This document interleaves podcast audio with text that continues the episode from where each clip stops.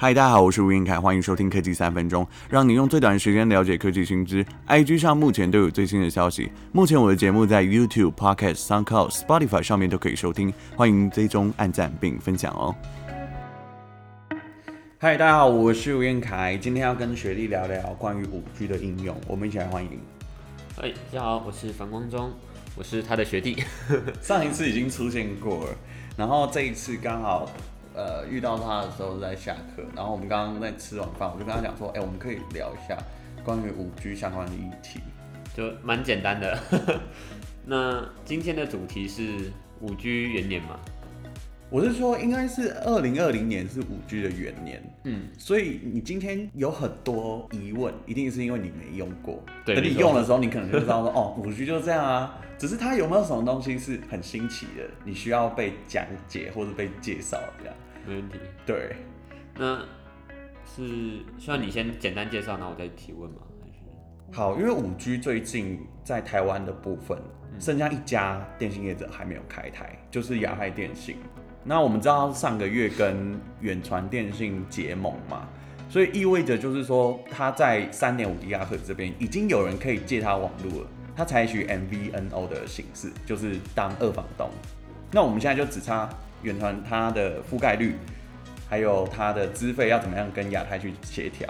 那我们现在就等亚太电信开台，然后看会有多少的使用者。因为我觉得配合礼拜三、礼拜四啊，礼拜四苹果也要出 iPhone 十二了嘛，所以连带这一波的五 G 汰换潮，手机基本上会有很多使用者会去使用，对吧？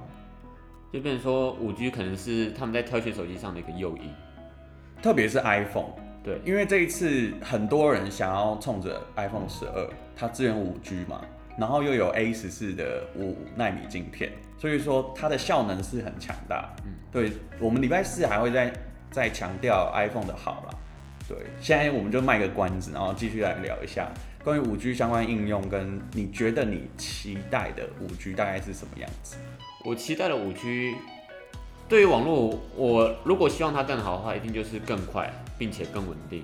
嗯，然后上传速度更快，还有下载。你平常对手机来讲，你喜欢什么样的手机，或是你对品牌有没有什么迷思？我自己在挑手机的话，我应该是以价钱为主吧，因为主要还是学生。嗯哼，然后我不希望买太贵的。像我个人不就常用也爱用的就是小米手机，嗯哼，对。那小米手机今年度它只有一款哎，一款红米 Note 八 T 对，还有一款是我个人比较喜欢，不过在台湾没有进的 Pocophone F2，嗯，它这一支也有支支援那个五 G 晶片嘛，可是因为它是水货啦，它没有办法进，对，因为这一次其实受限台湾那个 NCC 它的法规有说。基本上，如果你手机在进来的时候，它还必须要做审验嘛，嗯，然后有显示中国台湾的这个地区的手机，基本上都要被禁，有点敏感，这蛮敏感的。其实这牵动政治啊，对，就会让消费者少了一点选择。像这一次华为手机也没办法进来，然后小米就不用讲嘛，红米也是，然后。OPPO，OPPO 有，它有出一款那个低调低调进来的，就是 Reno 4，就是它支援五 G 的。嗯，对。所以你其他的选择就变得比较少，像你就只能买 Google Pixel 5，然后华硕的 ZenFone 7，还有 HTC 也有出一款五 G，然后不然就是 Sony Xperia 5 Mark II 这样。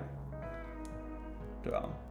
所以你如果说你自己以小小米的手机来讲，你期待小米手机有五 G 进来吗？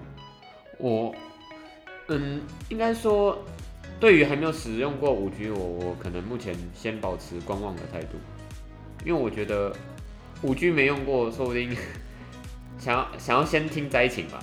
通常我不是那个第一会第一线先去买那种新产品的人，嗯哼，因为想听那些人的使用心得之后再去做决定。那如果后来听出五 G 是好的，那我可能以后就会考虑要不要使用五 G，因为我个人也是一个很喜欢打游戏也看影片的人，那这两个也都是很要求网络反应度。如果网络不好，游戏就会卡，那就会心情有点差。什么原因会让你换手机？什么原因会让我换手机嘛？通常都会是手机坏掉，因为我自己像前面提到了没有钱嘛，所以我不敢在还没有坏，或者说出新品牌有新功能的时候，就赶快太换一支新的手机。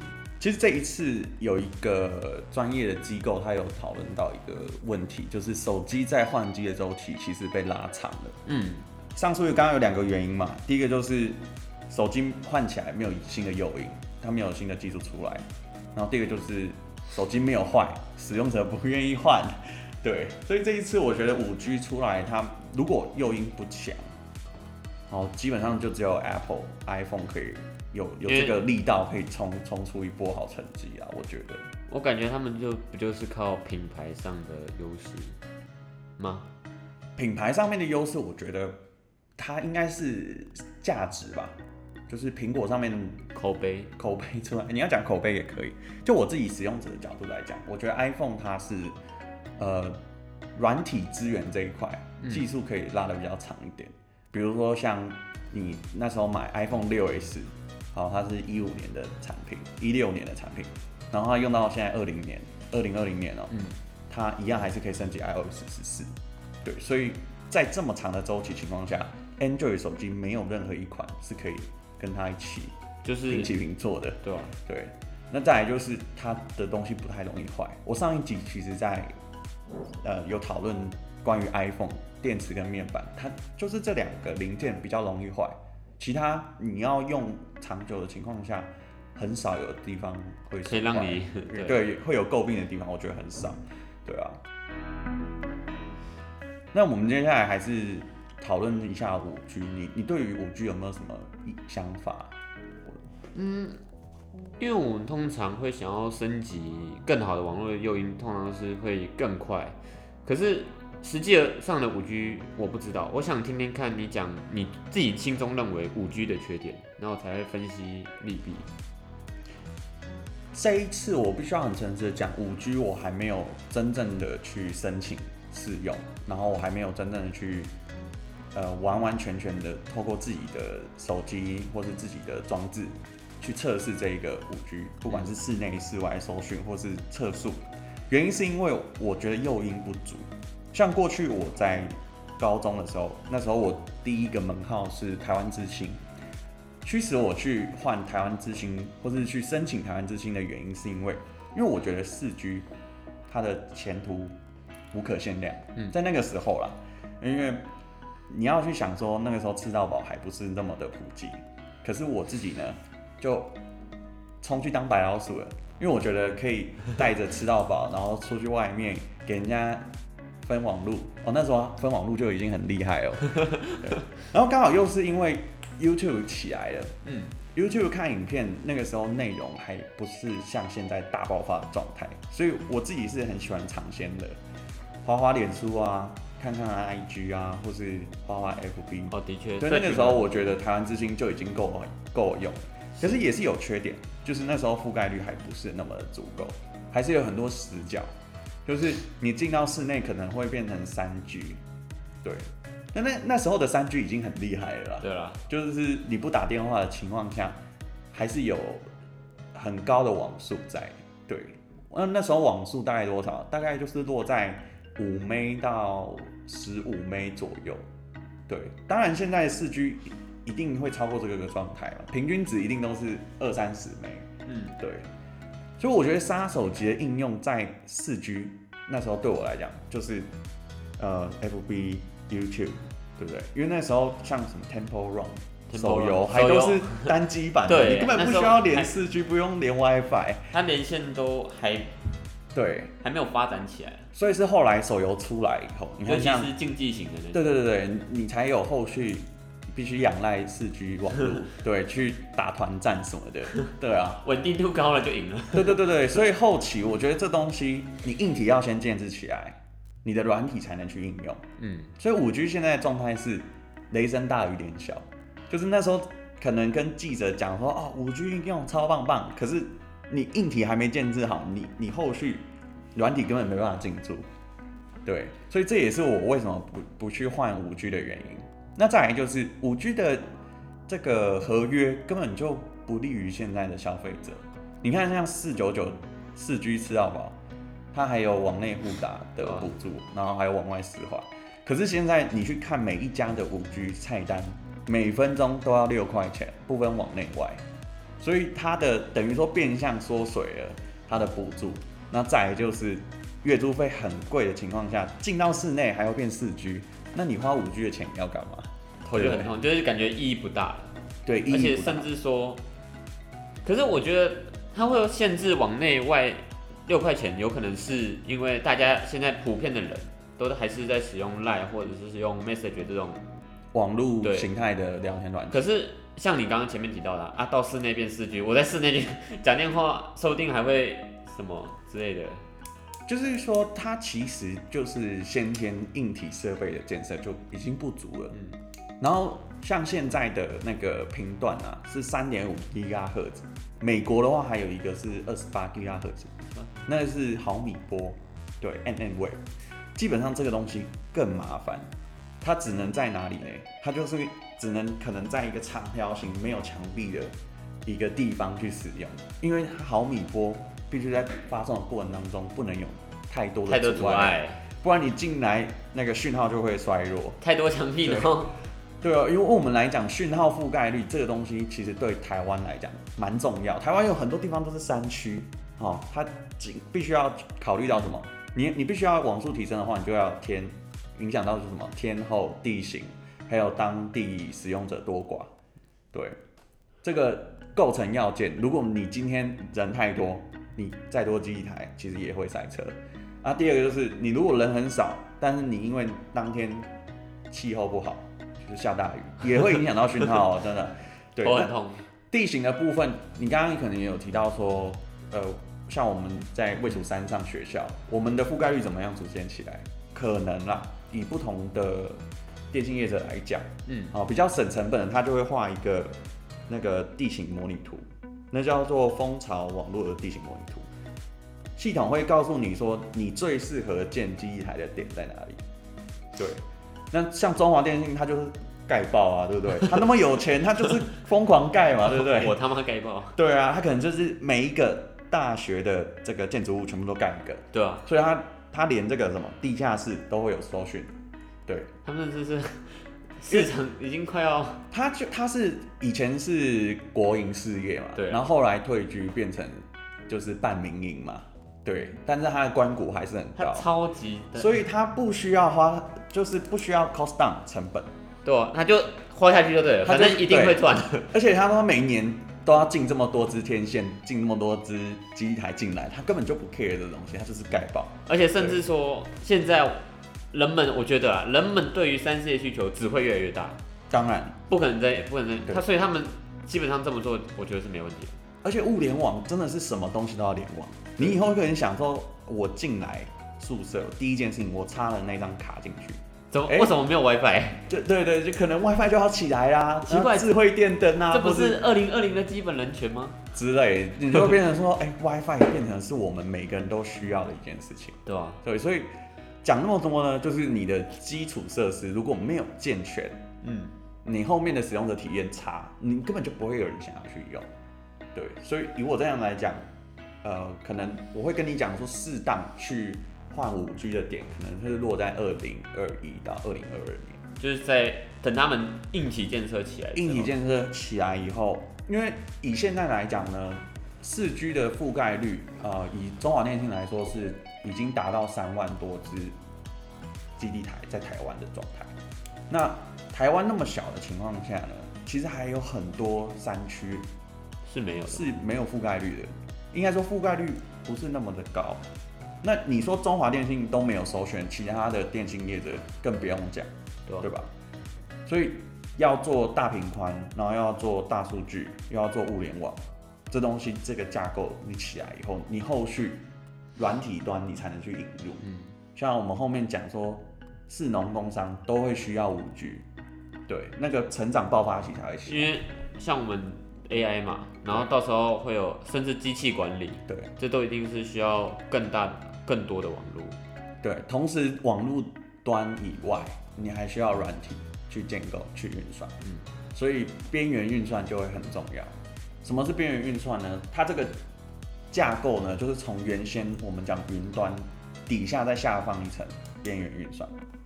那这个东西呢，会变成是你在机房的旁边，哦，就呃，应该是说讲比较明确一点，就是你在基地台旁边的机房直接去设一个边缘运算的伺服器，嗯，这样就确保说你在打线上游戏的时候，你的 ping 值可以更低，或是说你在做一些像是什么无人车驾驶的时候，反应速度可以更快，它可以再比三毫秒再更低。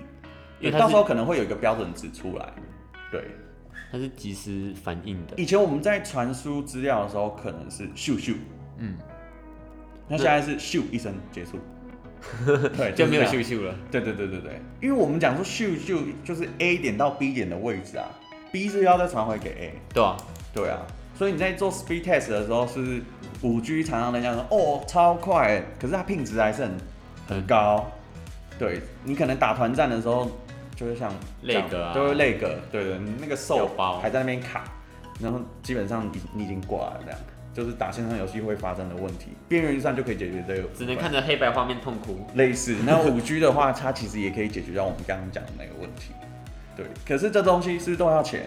嗯，都要钱的情况下，电信业者如果没有前瞻，或者说他根本口袋不够深，他不会去做这件事情，因为对他来说这是。这笔投资太太有风险，应该是说，他从原先资通讯产业是面对是消费者，嗯，后面要慢慢转向成 B to B，为什么呢？因为他要必须下放给企业，企业再转交给消费者，嗯，对，除非他一把抓，他从头到尾都要抓钱，他才有办法。可是这个东西呢，就会变相就是，如果你今天是一间大公司，你要推行一些东西，你就你就要整合。你就要垂直整合这些东西，不然你要做这些事情会很困难。对，通常大公司可以做。那我可以跟你问一些关于五 G 的问题吗？可以啊，可以啊，可以啊。其实我想对刚刚的边缘运算发一些提问。嗯嗯嗯。边缘运算的概念，为什么？例如说，它是自己算好然后再丢过去的概念吗？我们讲说边缘运算，它其实是上对下都有，下对上，然后上对下。呃，我觉得应该画一张图来解释这一切。嗯，因为像云端运算，我们都知道说，比如说像 Google 在这边有建机房，在那个在台湾，对，在台湾云林吗？还是还是我记得是偏南部那个区域，但我忘记，呃，好像是云林。对，详细的那个地名我可能要再想一下。反正就是说，他在做这个资料运运算中心的时候，嗯，我们就要拉一条什么专线，是专线去覆盖说全台湾的光纤网络。那这个时候它传输速度会快，因为这是水管够大嘛，对。可是边缘运算呢，如果你要做一些更快、更及时的资料反应，嗯，基本上它会有很呃，如果你要以传统的线路来讲。中间会过过很多节点，就是有点像是我我今天要拿东西给你，可是我中间会经过什么？我可能会经过你的朋友，然后经过我的朋友，然后经过老师，老师说哦，这东西没问题，我才能再转交给你。就是过程当中太多层了，反正有可能会在中间会会掉封包，对对对，对会掉东西进来以后呢，你可能就会说，哎、欸，我的东西怎么少一样？就少那个螺丝，可是你可能整体来讲没有什么大问题。对，就是缺了一个小封包，或是就是我们讲的 los 嘛，对啊，让稳定性更高。对对对。对，那边缘运算的情况下是，我直接在旁边就做了一个关于你的，有点像是一个小分身，对的，一个小分身或一个座位，我直接把东西丢到你那边去，哦，你说弄一弄好了，丢给我，就降低了我们原原本讲的延迟的问题。是，然后这东西的应用就会变成是你可以下放到更多地地方或是区域性。的问题，但是相对的，你要知道说电信机房里面，其实造价都不菲，对，尤其是那种高山的地区，因为光是线路在建置的过程，你要拉线，然后请杯工帮忙搬这个机台或者是机房上机房设备上去，都要花钱，哦，然后尤其是那种设备又要一两百公斤。所以这都是一个问题，这些都是成本，这都是人力支出，对，所以要做五 G 真的是没有那么容易啊，尤其台湾又是五家电信业者在做，对，所以以山区来讲就会变成是共购，比如说像中华电信的人背上去，嗯，然后其他人去跟他租，有点类似收租的概念，就是就变成是 中华电信是大房东。其实现在也是啊，对啊，之前在大概两千年左右，全台湾的光纤、嗯、那时候还没有光纤，就是 ADSL 线路基本上都是中华电信在拉。你说那时候拨接那时候？嗯嗯，对啊，就是一家独大，到后期才有新世世纪资通，就是远传，然后后面还有那个台湾特哥大这样。嗯，对啊。接下来我想问一些关于五 G 的，就是你觉得在之后 YouTube 做更大之后，像是八 K，嗯，或是 VR 这些，有可能会让五 G 的使用率提高吗？当然会啊，会啊，因为我们刚刚讲到那个边缘运算，其实还有一个重点，你未来的资料量都会很大。嗯，像八 K 的画质是现在 Full HD 的多少倍？八倍，解析度是八倍，所以是主播的脸可能那个毛细孔要再更厚一点，不然那个毛细孔都会很清楚，因为八 K 嘛，有够清楚。那资料量大的情况下呢？你的主伺服器如果在云端在做这些事情，它一定会没有办法运负荷。你一定要边缘运算的协同哦，包括大数据分析，包括金融数据，这东西都要在底下去去组建。对，所以这东西对公司来讲是一笔支出，对消费者来讲其实也是一笔支出。因为你必须要花更多的钱去享受，去享受更好的生活。对对对，所以八 K 影像那只是其中一部分，VR、AR 这也是一个部分。可感觉这就像是第一步吧，因为这种东西到最后也只会越来越普及，然后越来越普及之后才会，他们有才有越来越多钱去提升这些东西的怎么讲稳定性，甚至说叫什么覆盖率。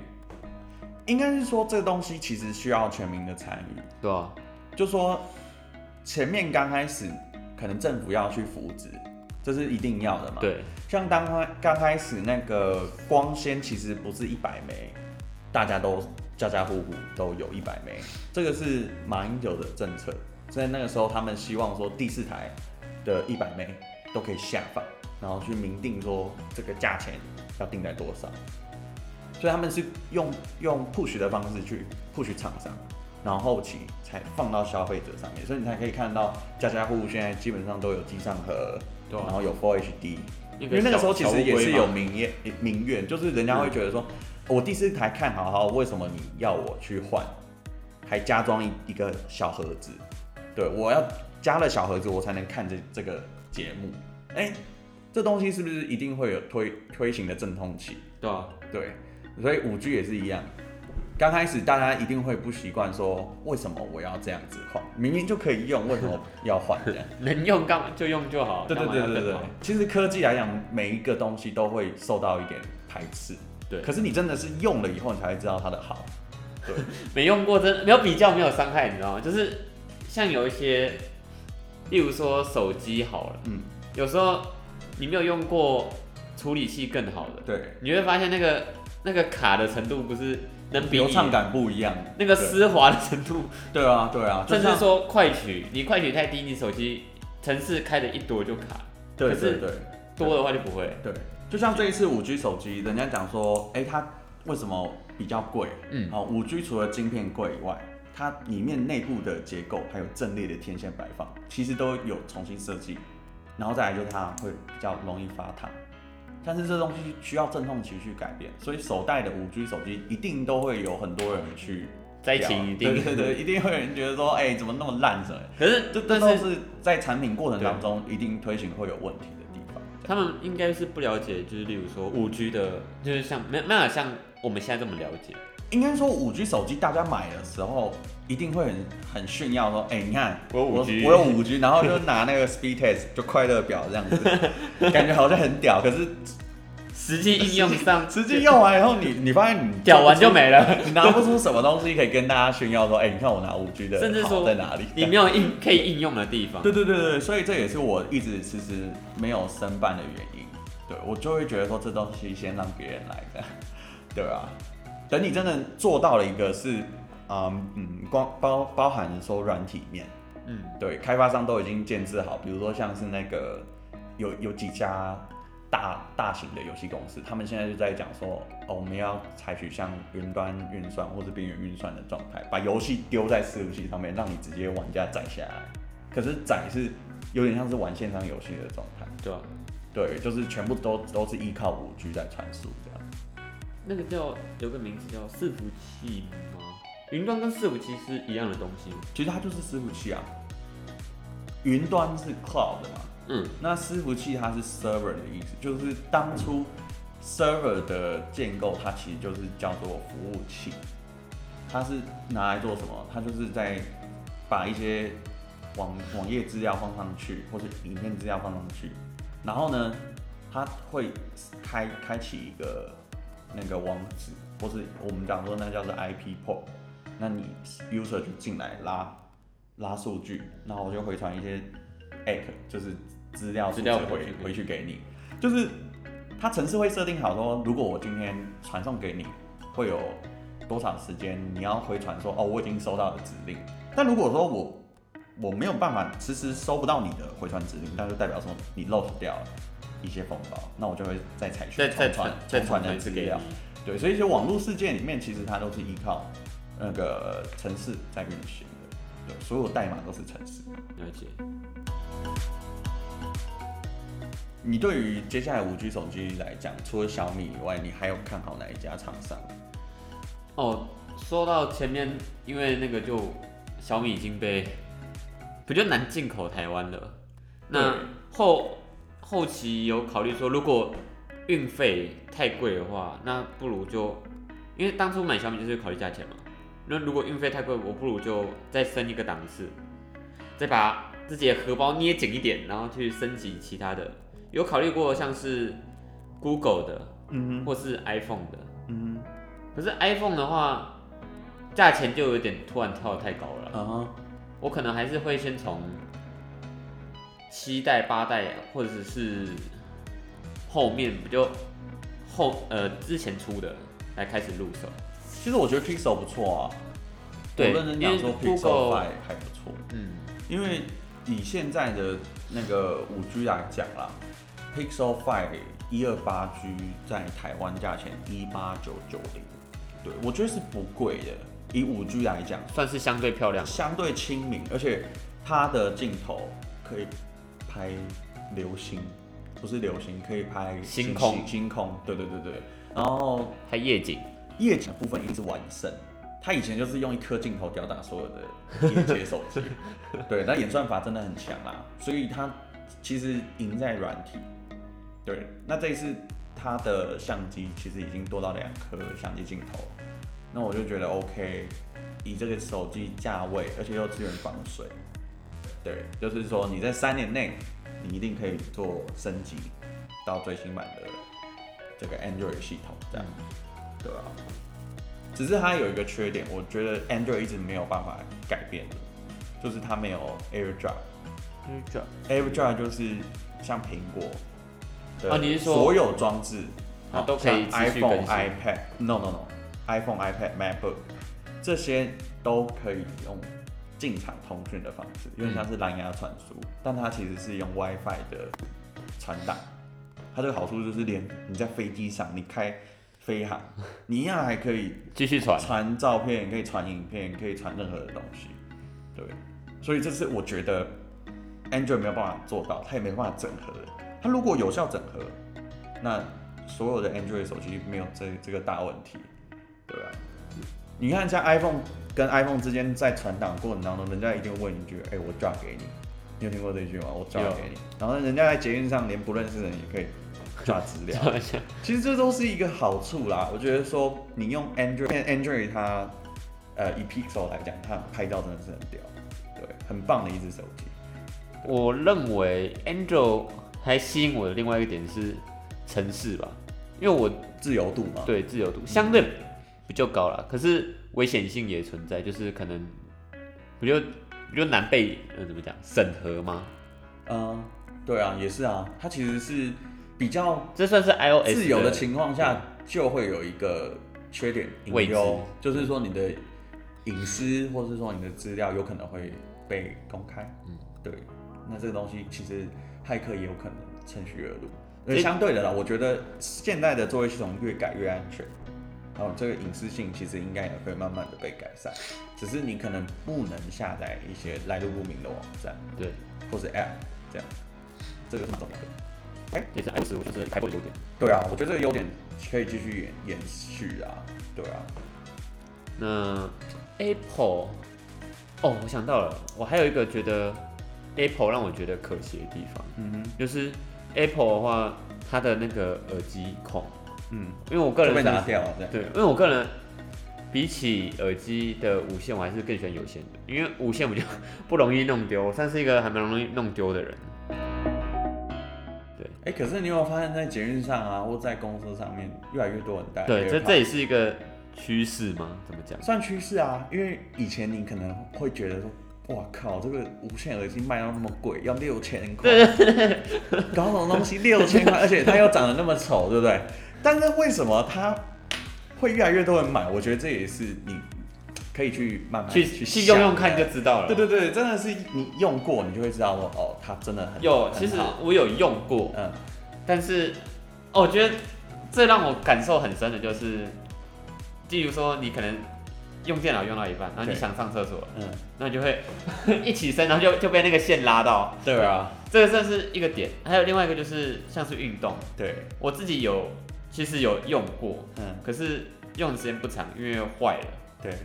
就是我觉得可能也是使用习惯问题啊，我不常使用，然后就收也就没有收的那么好，因为我那时候用的是会在后颈连一条哦，对，嗯，AirPods 完全就改善这个问题啊。你刚刚讲说被线缠住啊，或是打结啊，就是它只是一根的，对，AirPods 它又是一个每一个的耳蜗可能都可以承受得住的，然后也不会有佩戴不适的问题。那再来就是它没有开关，所以你把盒子打开，它就连线了。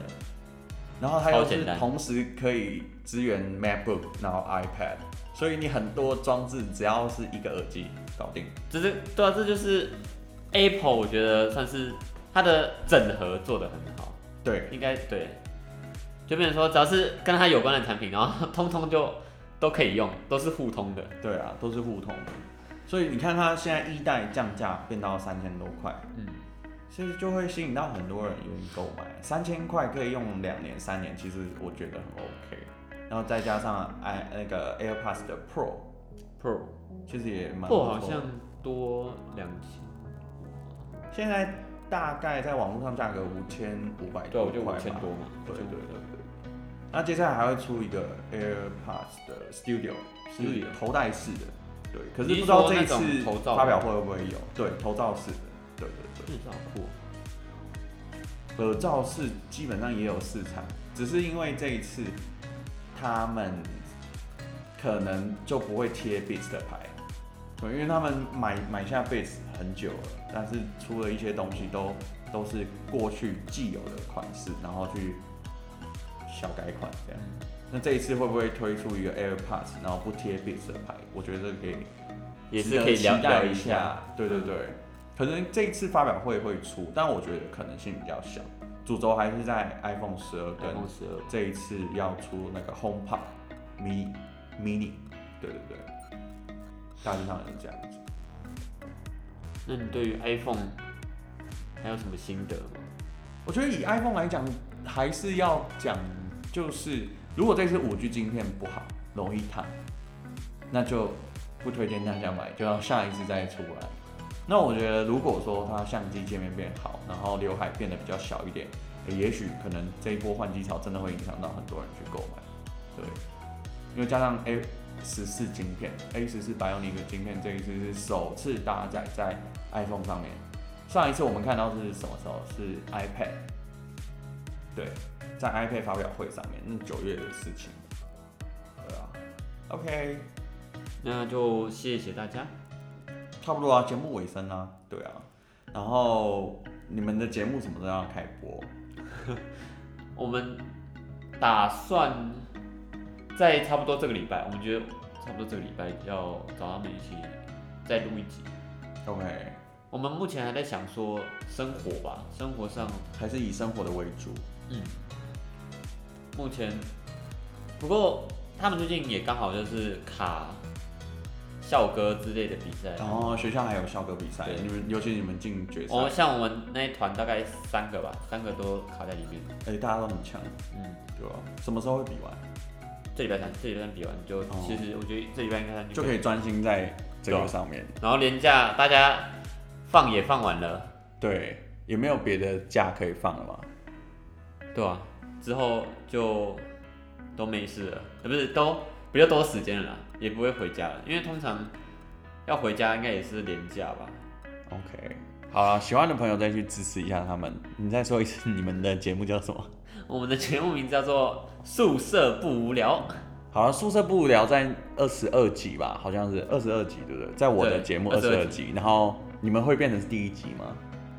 那我我后来希望那个可以放在比较后面播一点，因为我希望第一集是就是我们之间的，然后比较偏向你们自己的对自我介绍片这样。